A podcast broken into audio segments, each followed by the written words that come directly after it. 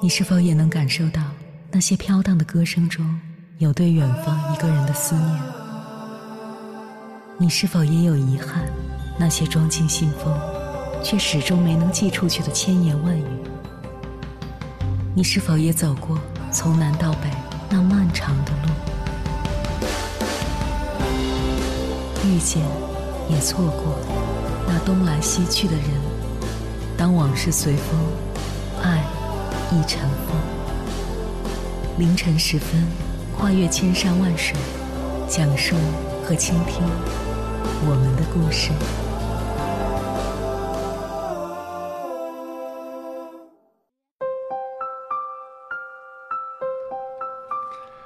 欢迎回来，各位夜行者，这里是正在直播的中国交通广播心灵夜话栏目《千山万水只为你》。深夜不孤单，我是迎波。我要以黑夜为翅膀，带你在电波中自在飞翔。在快节奏的生活里，选择松弛或不松弛的生活态度是每个人的自由。我们在欣赏一些人松弛的同时，也要接受另一些人对不松弛的追求。允许不松弛感的存在，本身也是一件能让人更松弛的事情。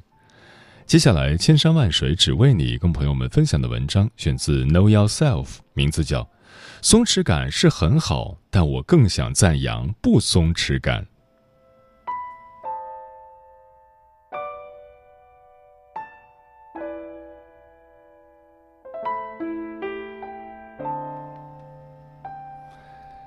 最近有一个很火的词“松弛感”，热搜上先是松弛感美人舒淇被人赞扬。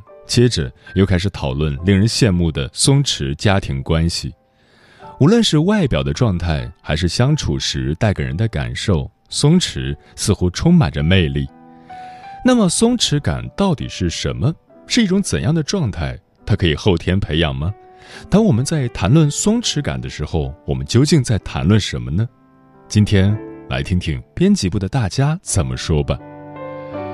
第一位编辑阿廖沙。他认为松弛感是猫猫们的生活哲学。他说：“我出生在一个 A 型人格聚集的家庭，我们全家人都非常急性子，也热衷于互相抱怨。我叛离家庭，变得不那么 A 型人格，是从见到好友家的猫猫开始的。它叫丁丁，是一只毛很茂盛、大只却在跳动的时候异常轻盈的波斯猫。”他喜欢躺在透明落地窗旁晒太阳，看到有人进屋，他会懒洋洋地抬眼张望一下，表示我知道你们回来了。在他的身上，时间似乎是没有流速的，想吃饭时吃吃饭，想起主人时过来逗弄一下我们。更多的时候，他只是躺在那里，很安静地晒太阳。我和丁丁完全相反，热衷于列计划。每完成一个任务，划掉 To Do List 上的一行，是我最舒爽的时刻。但在划掉之前，我总是很紧绷。我有一种不完成任务就不能休息的执拗。舒爽只在划掉的那一刻，更多的时候，我既焦虑又紧绷。某一次，我因为要同时赶很多任务而生病了。那个下午。我待在好友家的沙发上，和丁丁一起晒太阳，推开所有令我焦虑的 to do list，只是放空和发呆。丁丁教会了我松弛感的哲学，这似乎是猫猫们的天赋技能。如果猫猫能够说话，它们应该会发出和夏目漱石“我是猫”里的猫一样的感慨吧。我被猫累，想吃吃，想睡睡。生气时就大光起火，伤心时就哭他个昏天黑地。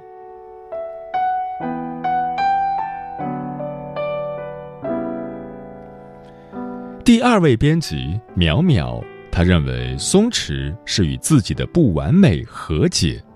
他说：“以前的我就是很不松弛的一个人，我总担心自己出现在别人眼前时不是最佳的那个状态。”妆容有瑕疵，穿搭出问题，对我来说难以忍受，令人抓狂。我就是朋友圈里那个早八人，就连看病都要起早化妆。我太在意自己说的话有没有冒犯到别人，发的朋友圈有没有不妥的地方。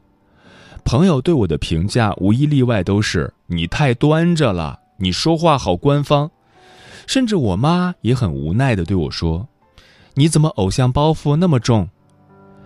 我想，我可能是陷入了心理学上所说的完美主义自我呈现的困局。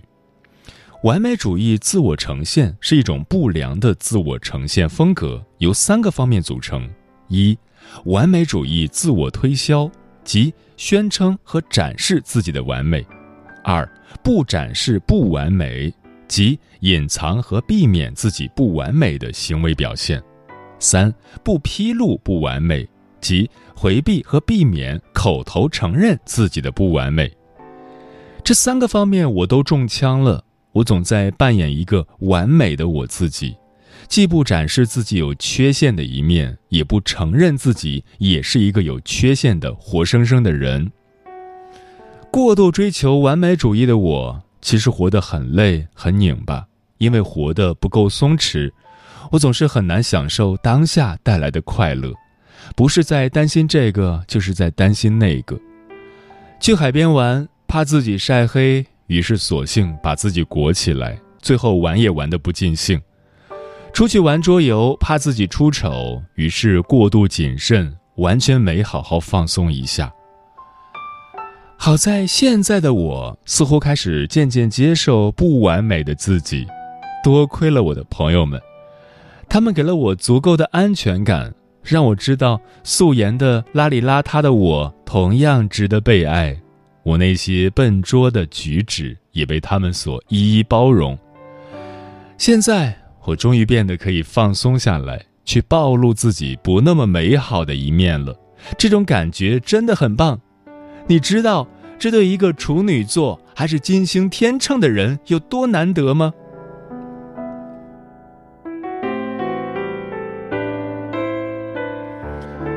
第三位编辑齐景，他认为缜密计划与松弛并不矛盾。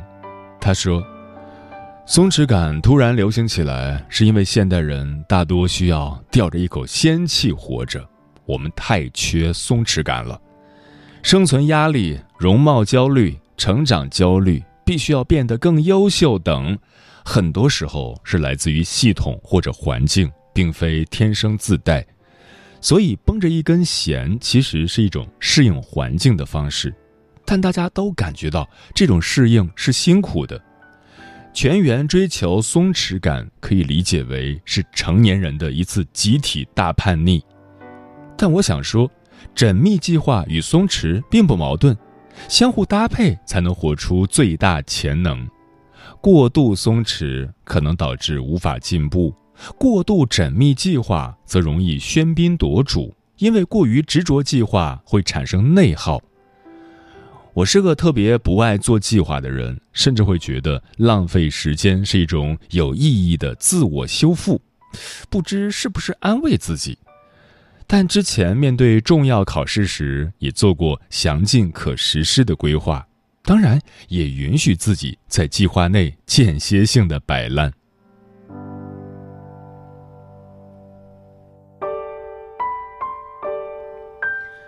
第四位编辑 Chris。他认为松弛感大概是天生的。他说：“我觉得拥有松弛感的人，神经质水平可能都很低。从大五人格来讲，神经质低的人比普通人更能承受压力。对生活中发生的各种麻烦事，他们很少体验到强烈的恐惧、悲伤、焦虑和内疚等负面情绪，从而不会变得抑郁、焦虑和忧心忡忡。”研究发现，低神经质与较高的有益满意度相关。和神经质低的人相处，往往是温和、轻松而愉快的体验，不需要担惊受怕、小心翼翼、察言观色。低神经质的人是平和而悠闲的，他们不会突然做出什么冲动的行为，也不会莫名其妙的暴怒和哀怨。而高神经质的人则恰恰相反。他们对压力反应强烈，受到刺激容易产生强烈的情绪波动，对生活中的负面事件更敏感，也更容易陷入反复思考和担忧中。那么，决定一个人神经质水平高低的因素是什么呢？研究指出，神经质有百分之四十一至百分之五十八的可能性是受到先天遗传的影响。我们是不是一个在生活中保持松弛感的人，很大程度上在我们出生时就已经决定了。不过，一个好消息是，随着年龄的增长，大多数人的神经质水平都会逐渐下降，并在三十五岁之后趋于稳定。也就是说，随着你的阅历越来越丰富，各方面越来越成熟，你会比自己年轻的时候多一些松弛感。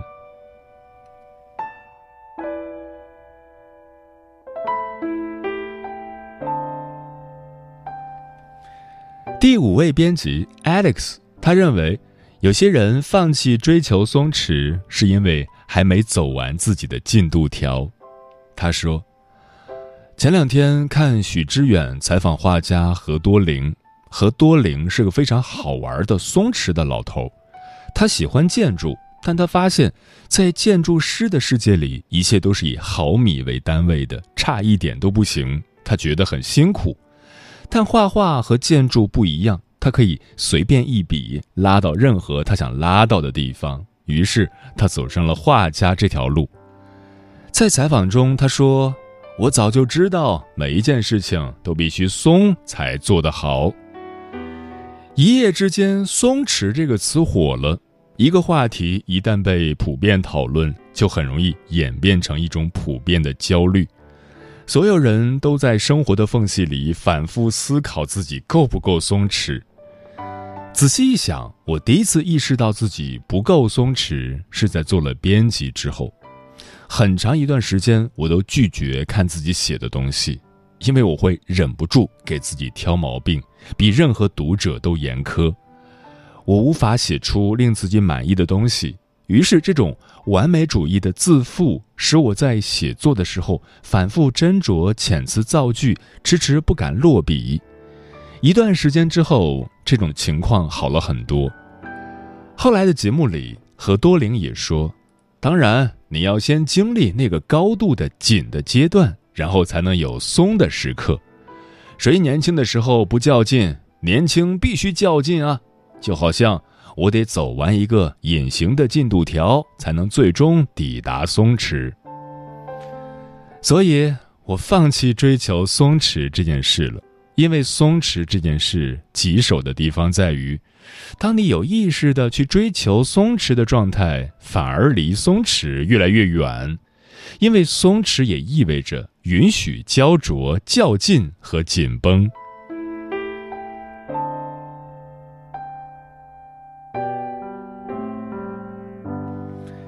第六位编辑匿名，他认为松弛感是很好，但不松弛感也值得肯定。他说：“什么样的人是松弛的？我想那些身上有松弛感的人，是因为一，他们当下对生活没有太多的不满意；二，没有特别渴求的人和事；三，没有失控感。”当一个人特别想改变自己当下生活的某个方面时，他一定是紧绷的；当一个人为爱而不得、辗转难眠、苦苦追求时，姿态也一定不好看。同样，用尽全力想要做到一件事，也必然不是松弛的。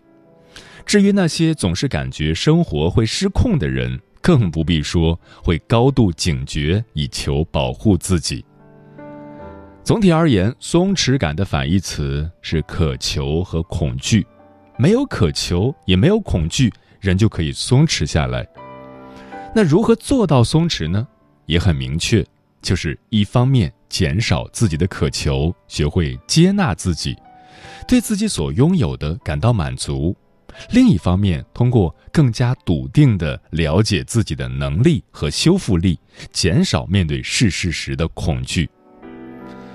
有两种人能够不费力地拥有松弛感，一种是拥有优越的条件，足够优越到毫不费力就可以领先众人；还有一种就是拥有智慧的人看破了执着。松弛感固然很美好，但我更想赞扬不松弛感。不松弛感意味着不满足，意味着与命运的对抗和斗争。因为我们普通人是在不松弛里慢慢靠近自己想要的生活的。有人在谈松弛感，还有更多的人在为了生计拼命努力。为了给子女创造更好的条件，而每天早出晚归赚钱的父母；为了改变出身，十年寒窗苦读的学子；为了实现理想，卯足了力气迎接挑战的年轻人。哪怕是艺人无法松弛下来，绷紧了神经，希望自己表现的再好一点，他们都注定没有松弛感。但他们身上所袒露出的真实的欲望和真实的恐惧是那么的动人。芸芸众人毕生都在拼搏和斗争，明知不可为而为之，明知命运的笼罩难以战胜，仍然拼尽全力试图抗衡。就像老人与海里与大鱼搏斗到筋疲力尽的老人，没有松弛感，却有一种人性的荣光。我不松弛，因为我仍有尚未实现的理想，我仍有所爱之人，令我想要变得更好更强。为了有能力给他们更多，不松弛感，我觉得挺好。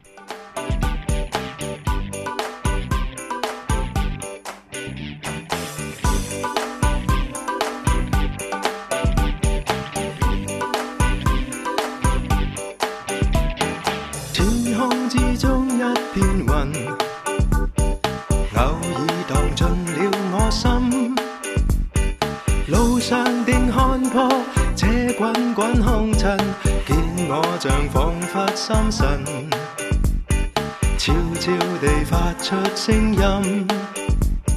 西方的星斗市民，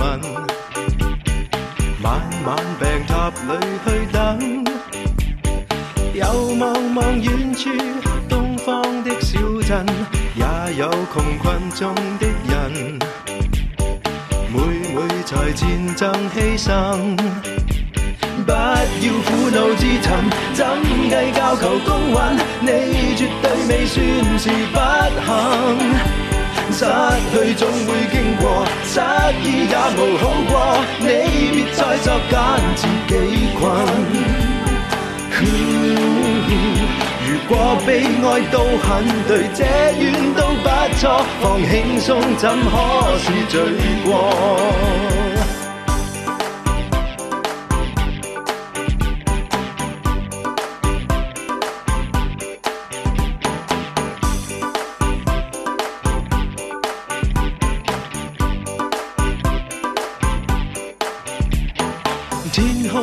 过？这片云，散去怒愤的气氛。幸运在手里，方知多么近。永远未满足的人，哪会愉快过一生？不要苦恼自寻，怎计较求公允？你绝对未算是不幸。失去总会经过，失意也无好过。你别再作奸，自己困。如果悲哀都很对，这怨都不错。放轻松，怎可是罪过？感谢此刻依然守候在电波那头的你，我是迎波。今晚跟朋友们聊的话题是松弛感到底是种什么感？微信平台中国交通广播，期待各位的互动。步行看客说：“我感觉我现在挺松弛的，和同事比，我挣钱不着急，每月的工资刚好够温饱，偶尔能剩点儿，生活更是松弛，没有无效社交，没有不良嗜好。”平时出门旅游拍照，找个犄角旮旯安静的喝杯咖啡，顺便听听周围人说的人情世故，或者窝在屋子里听广播、看书、撸狗。到了饭点再给自己和狗子做点吃的。微微一笑，很倾城说：“松弛感在我看来是自爱与自知，而非大家常说的见识能力和从容。我见过很多人见识的越多越渴望，能力越强越紧张。松弛感本身是带着低欲望的颜色的，就算得到的再少，懂得再少，只要期待的不多，渴望的不多，就是松弛感。无为而为即可为，说有松弛感的人，要么衣食无忧，生活富足，没有什么糟糕的事情发生；要么就是经历丰富，像真正的勇士，敢于直面惨淡的人生。每天都是星期五，说松弛感不是一朝一夕形成的，我们需要专注自己的内心，保持自己的节奏，修炼自己的松弛感，不慌不忙便是自己最好的状态。陈阿猫说，压力会产生焦躁情绪，比如工作压力、生活压力等等。如果把万事万物都看通透了，就不会焦躁，自然就松弛了。迟暮少年说：“总觉得松弛感其实是拿捏了一切，有一种谈笑间樯橹灰飞烟灭的气势，大局在握，能够轻松逆风翻盘，有掌握大局的磅礴之态。”嗯，在内卷严重的今天，追求松弛感当然可以，但凡事过犹不及。当我想松弛的念头变成了“我怎么就松弛不起来”的焦虑。许多人不自觉的被松弛，不敢表现的努力，不敢表现的在意，一定要看上去毫不费力，这其实反而变成了另一种用力过猛。事实上，有些人的松弛感是天生的，纯粹就是心大；同样，有些人的不松弛也是必然的。为了达成目标，一点一滴争取，一手一脚打拼，苦心孤诣、步履维艰的人是松不起来的。对于天生的卷王而言，顺应本心的卷才是他们的松弛感。松还是不松，从来没有标准，也不需要标准。它只是两种不同的生活态度，不需要标榜信条，也不需要打造人设。互联网总是这样，今天刮起一股松弛感的风，明天说不定猛而无憾就上了热搜。真正的松弛感不需要网络热词的规训。如果时时刻刻以松弛感来对照自身，不仅容易陷入哪儿哪儿都不如别人的自卑和焦虑，而且也会丧失自己的风格和优点。只要在有限的空间里，尽量别为难别人，也别为难自己。面对艰难的事情，能平衡并改善状态，能通过一次次的社会讨论，不断的认知自我，那就是人生最难得的事情。其实，不去刻意追求松弛感，才是真正的松弛感。时间过得很快，转眼就要跟朋友们说再见了。感谢你收听本期的《千山万水只为你》，晚安，夜行者们。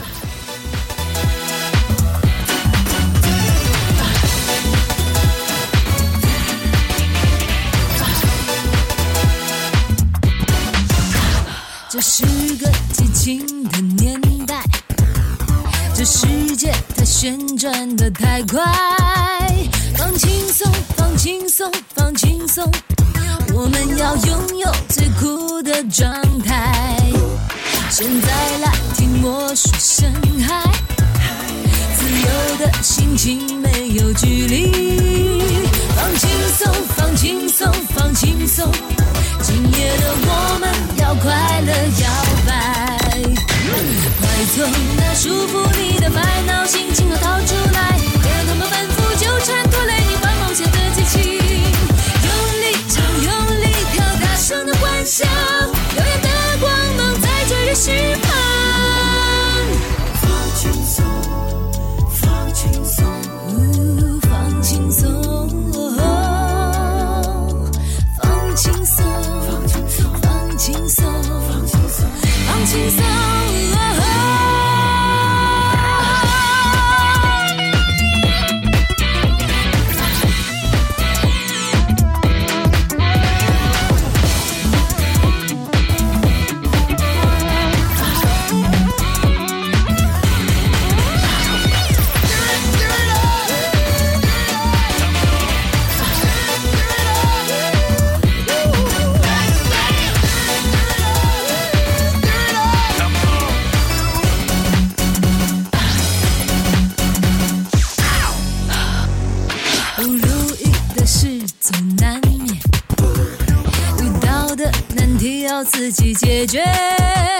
放轻松，放轻松，放轻松。